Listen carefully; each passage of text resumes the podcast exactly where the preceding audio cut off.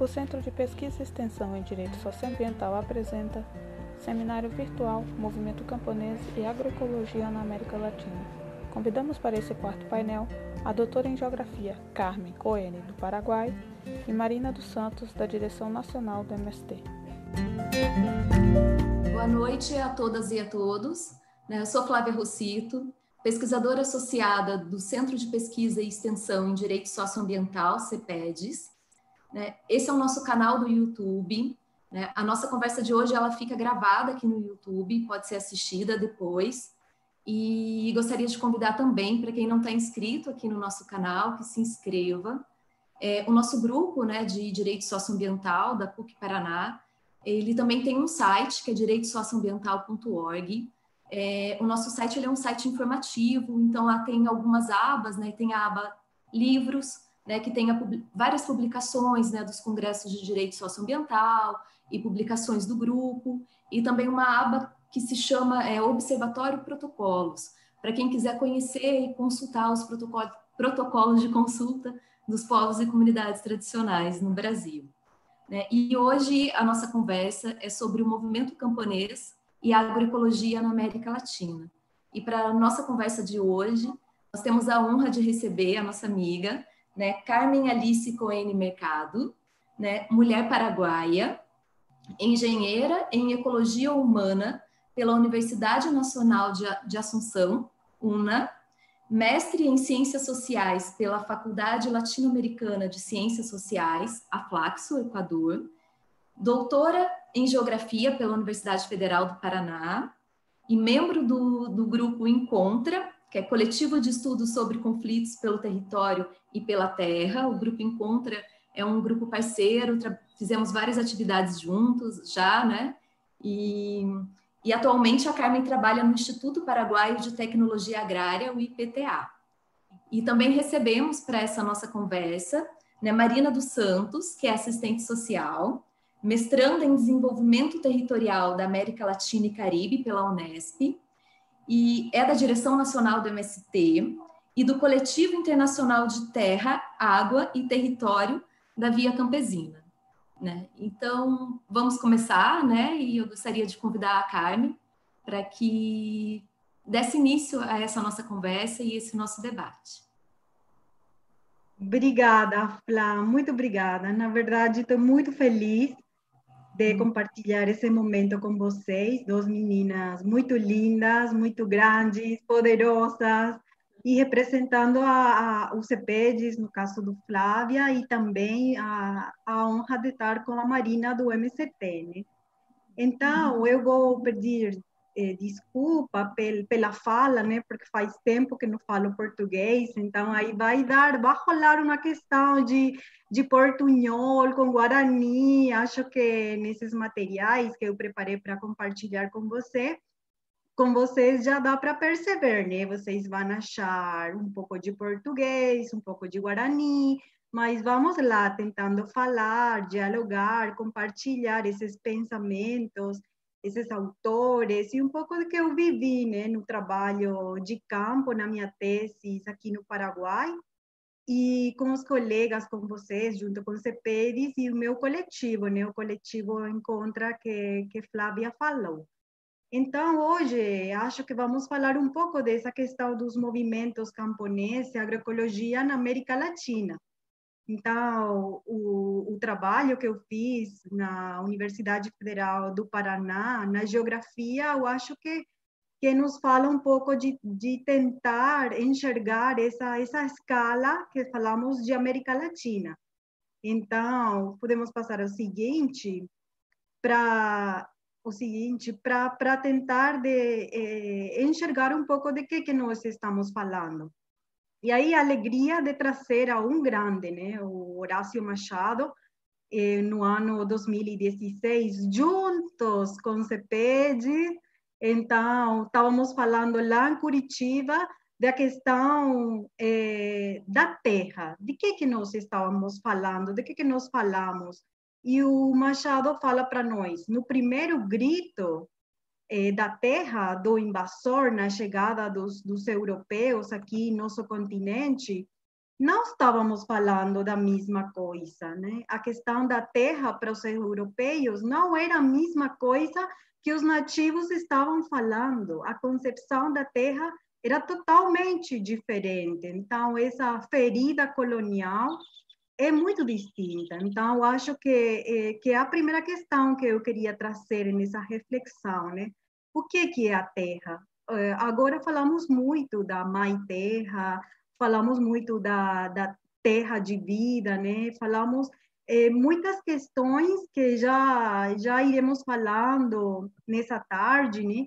Pra, acho que essa é uma questão central, assim, fundamental para tentar enxergar esse nosso continente, né? O seguinte. Então, quando nós falamos de, de esse, desse vasto, gigante território, né, chamada de América, eh, falamos de nossa América, muitos autores, né, estamos falando de 500 anos de, de colonialidade, de um sistema mundo moderno colonial, eu não vou ler porque vocês têm aí, né, mas tem um monte de, de conceitos, de eh, tópicos, falamos de, de, de questões que, que foram escritas por muitos autores eh, latino-americanos, né, que, que vão fazer essa mirada, essa olhada crítica, né? Não tudo que a história contou para nós foi verdadeiramente assim. Não tudo que a gente eh, leu na escola foi assim. Né? Essa história foi contada foi escrita, foi lida por um grupo de pessoas que tinham outro olhar pela terra, um outro olhar pela história. Então, existe um grupo de, de autores nossos americanos que vão falar de, de outras realidades, né? E vão deconstruir esses termos, esses conceitos que foram eh, apresentados para a gente, né? E aí finalmente, acho que, que hoje estamos falando de questões de emancipação, resistência, pluriterritorialidades, essa questão de não é o mesmo espaço, não foi o mesmo tempo, temos um conflito e temos uma resistência. Então, nesse, nesse pluriverso de conceitos, de termos, é que aparece a agroecologia, né, como resistência o seguinte.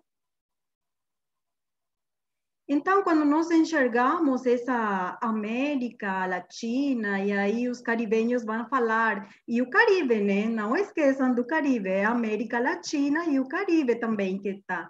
Ela é muito diversa. Se nós enxergamos eh, nesse mapa aí a, o, o que, que é o que que significa, o que que tem, por que que o Paraguai se chama de Paraguai, por que que Brasil foi, se chama de Brasil, por que que tem essa fronteira, onde que você termina, onde que você acaba de falar português, onde que você fala Guarani, onde, então tem um monte de, de, de elementos que vão trazer para enxergar esse, esse pluriterritório, é um território muito complexo, muito diverso, e aí a tentativa da história e das forças hegemônicas de tentar homogeneizar esse território. Então, esse território, desde a resistência, não pode ser homogeneizado. Ele é diverso, ele é plural, e aí que fica nossa força, nossa fortaleza e o desafio de nos conhecer, né?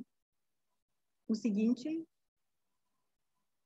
Então, é, nesse trabalho que eu estou apresentando, é parte da minha tese, que eu estudei a reforma agrária, a luta pela terra, e no Paraguai, né, principalmente o, a luta pela terra e ter, territórios eh, nos movimentos camponeses do Paraguai. Mas aí também foi muito legal nesse estudo com os colegas do Encontra e principalmente o meu orientador, né, o professor Jorge Montenegro, que, que indicou, animou para mirar essa, eh, fazer essa olhada latino-americana. O que que nós temos nessa nossa América? Quem que estão falando? Quem que são os sujeitos? É, é, os, é, são os camponeses, mas não podemos falar dos camponeses só como uma classe camponesa, ela é muito diversa. Então, falamos hoje da polifonia das vozes e sujeitos em resistência pela reforma agrária em nossa América.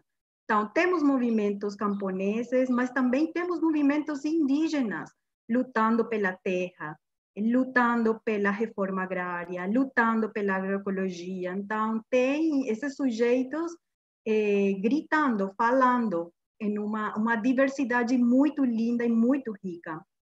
Então, das, a, em toda essa polifonia de vozes, nós temos as existências, as relações eh, pluridimensionais, eh, diferentes temporalidades. Já vou falar um pouquinho mais para frente do que, que estou tentando falar. A resistência camponesa é pluriescalar, é multissocial. E a diversidade de manifestações populares relacionadas à reforma agrária.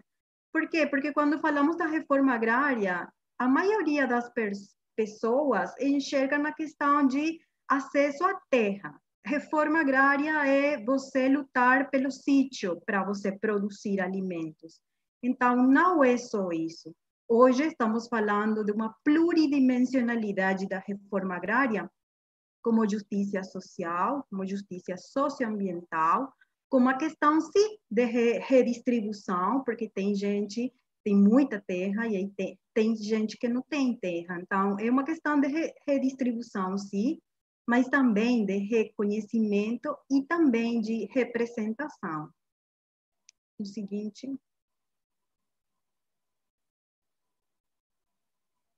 Então, quando falamos da, da reforma agrária na, na nossa América, quando falamos da questão do acesso à terra e uma, um objetivo e uma estratégia muito forte da via campesina, que não esqueceu a questão da reforma agrária, porque muitas pessoas, muitos autores falam, a questão da reforma agrária é uma questão de, do passado, já foi, já era. A década da reforma agrária acabou nos anos 70, então não dá mais, já não tem terra para se redistribuir, já não tem terra, então temos que falar de outras coisas, temos que falar do desenvolvimento rural, temos que falar de, de outras questões. Então, os movimentos sociais na nossa América, eles vão falar a reforma agrária ainda não acabou a questão da terra não está resolvida. Então, eh, os movimentos camponeses vão colocar uma nova agenda, agenda.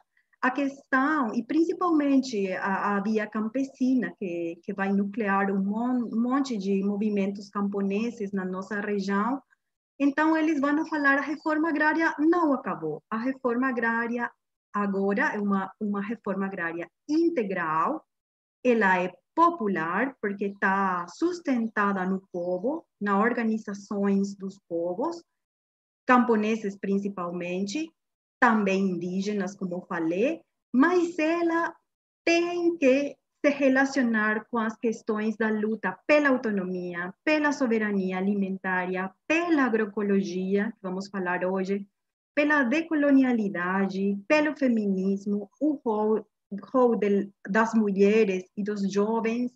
E a questão muito importante que, que acho que, que a geografia nos coloca, a questão da integração regional das resistências. Não dá para lutar só como o Paraguai, não dá para lutar só como o Brasil, não dá para lutar só como Guatemala, Honduras, México, não dá. A questão da resistência é para pensar uma escala outra, uma escala maior. E o desafio é a integração, né? a questão de nos conhecer e a questão de nos re, re, re, re reconhecer. tá difícil o, portu, o portunhol, né? Então, o seguinte. Então, vou falar um pouquinho da questão de, da, da terra e do território, que tem a ver um pouco com essa, com essa olhada do mundo guarani. Então, essa, essa questão nosso-americana é importante, é muito importante. Por quê? Porque lá nós temos é, olhares, outros olhares, uma, uma outro jeito de enxergar a terra. Não estamos lutando só pelo acesso à terra, estamos lutando pelo território. Então, no mundo guarani, aqui no meu, no meu país, é muito forte a questão de enxergar que o primeiro território do Guarani é o ventre da mãe. Então, é uma questão muito forte relacionada com a vida. Então, você luta pela vida, você luta pelo território, você está lutando pela continuidade de um modo de ser, de viver, de morar, de sentir, de se alimentar. Então, é, é muito, muito mais do que um pedaço do chão, né? O segundo território guarani é a pele da pessoa. E aí o Meliá vai falar que a pele da pessoa no guarani é a língua.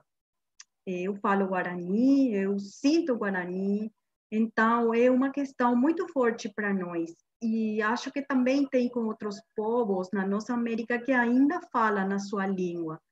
E o terceiro território é, dos Guarani é o Tecohá, o Tecohá é o espaço de vida. É aquele lugar você, que, que você vai enxergar, que você vai achar. É um sítio, não é? É o Tecohá.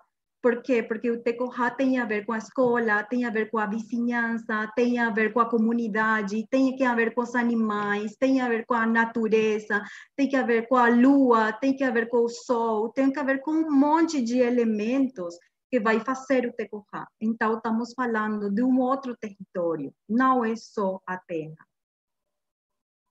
O seguinte. Então, é, nesse Tecohá, eu compartilho um pouquinho assim, é, a terra do, do beija-flor, que para nós é Mainoí, Mainumbu, é, colibri, que tem uma divindade, né? Tem uma divindade, um deus do mundo guarani, que, que ele vai trazer sempre boas notícias e espaços, como, como falamos na geografia, espaços de vida. Eh, Harvey vai falar de espaços de esperança, né? Que, que esses movimentos vêm construindo, né? A primeira questão, as fotos que vocês enxergam lá, é do, da, da família Maidana, que é um senhor que, que já tem mais de 90 anos trabalhando com os indígenas Guarani para colher as sementes, distintos tipos de sementes, e preservar lá na, na comunidade, fazer uma feira é, camponesa e, e, compartilhar com sua comunidade, com seu departamento e com o país. Essa feira é muito grande, já é uma feira nacional e é a troca de sementes, né? E a, a outra questão que, que queria compartilhar com vocês também é o Centro de Capacitação e Tecnologia Campesina, o CETEC, que é uma, uma, uma escola campesina na agroecologia, e também tem imagens do Iala Guarani, que, que é uma escola, um instituto de agroecologia latino-americana Guarani, que tem também lá no Brasil, né? E aí no Paraguai, a partir do ano 2005, vai ter essa escola para para ter essas reflexões acerca de, de que, que estamos falando quando falamos de agroecologia, né? O seguinte.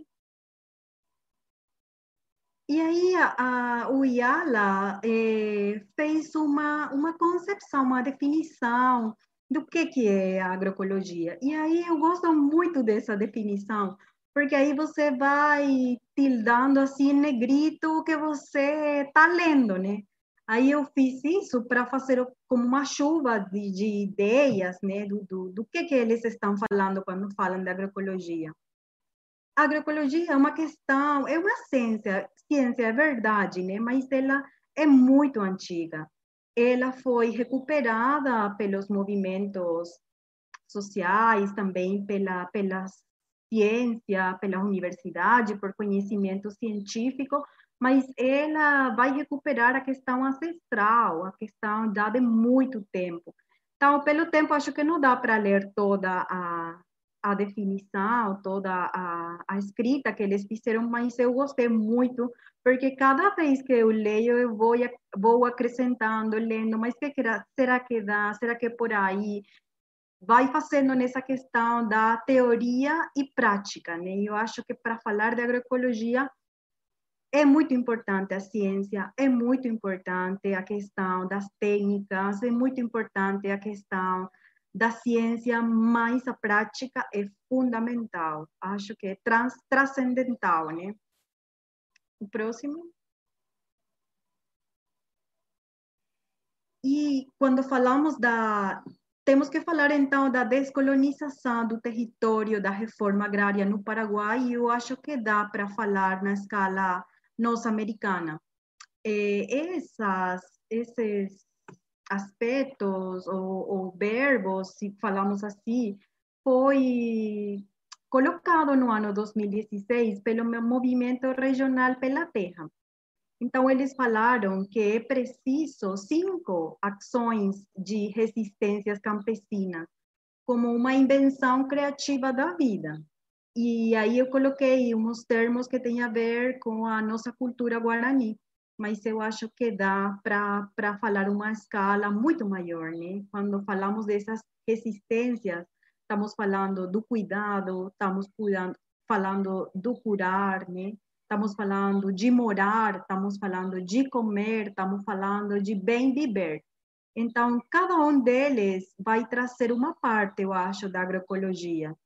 Por quê? Porque se você consegue produzir alimentos saudáveis e trazer, não só para uma questão produtiva, senão uma questão de vida, da saúde, eu acho que se tem uma questão de prioridade que nos ensinou agora na pandemia, a questão de que nós não temos controle na vida, né? A gente não tem controle na vida, a gente só pode tentar fazer essas ações que já passavam, que já falava o movimento regional pela terra, que, que estão aí, né? A questão de, do cuidado, da cura, da moradia, da comida e do bem viver. Né? Então, estamos falando de uma, uma questão central da, da continuidade da vida do ser humano, da natureza e, e, e o planeta. Né? Então, é uma questão central, eu acho. O seguinte. E aí temos essa questão de, de colocar a polifonia novamente, né? essas polifonias de vozes em resistência campesina, em movimento, em movimento por uma pluridimensionalidade da reforma agrária, que vai incluir a redistribuição, a representação, o reconhecimento, a decolonialidade, a pluriterritorialidade do Maranhão, que não deu para falar um pouco, mas é a terra sem males dos Guarani, é um tecorá que falávamos do território campesino paraguaio, que tem a ver com essas ações de resistência, né, que já estávamos falando. O comer, o morar, curar, cuidar e viver em viver. Seguinte. Então, acho que já para ir finalizando, acho que essa escala nossa americana colocou de novo essa questão da, da erva mate na centralidade, né? essa, essa dimensão do olhar do, do mundo ancestral lá no meio, de enxergar esses indígenas, que são muitos, que são diversos em nossa América, mas que eles trazem para nós eh, uma quantidade de, de elementos que antigamente não era muito valorada, não era muito reconhecida. E, e, nesse modo da pandemia, no modo Covid de viver, como muita gente está falando agora, acho que temos muitas coisas que aprender, né? E o desafio da, da agroecologia para tentar eh, nos colocar e para tentar fazer ações desde, desde a universidade, contribuindo essa questão de, de como falar, essa questão de integração, acho, das ciências, porque a agroecologia traz traz essa questão de integração. Não é possível falar agroecologia só desde a ecologia humana que, que eu trabalho, né? Não dá para trabalhar só agroecologia desde a geografia ou desde as ciências agrárias, desde a agronomia, porque ele é muito mais complexo, é muito muito ampla, né? não dá para trabalhar só as questões de direito, as questões legais, por quê? Porque ela vai trazer um monte de elementos que vai colocar no, no meio eh, na centralidade da vida e da continuidade da, da espécie humana e da espécie dos animais e a natureza no mundo, né? Então, era isso, e, e a seguinte, acho que é o slide do grupo de trabalho que, que compartilho, né, que, que eu encontro, coletivo de estudos sobre conflitos pelo território e pela terra, que me ajudou durante quatro anos para eu tentar explicar um pouquinho de que, que estamos falando quando falamos de reforma agrária no Paraguai e aproveito também para agradecer a uma pessoa muito querida dos CEPEDs, né, o professor Carlos Marés, que foi parte da minha banca, leu com muito cuidado, com muito carinho, leu em Guarani, para que esse trabalho esteja pronto e, e, e hoje eu possa compartilhar também com vocês. Muito obrigada.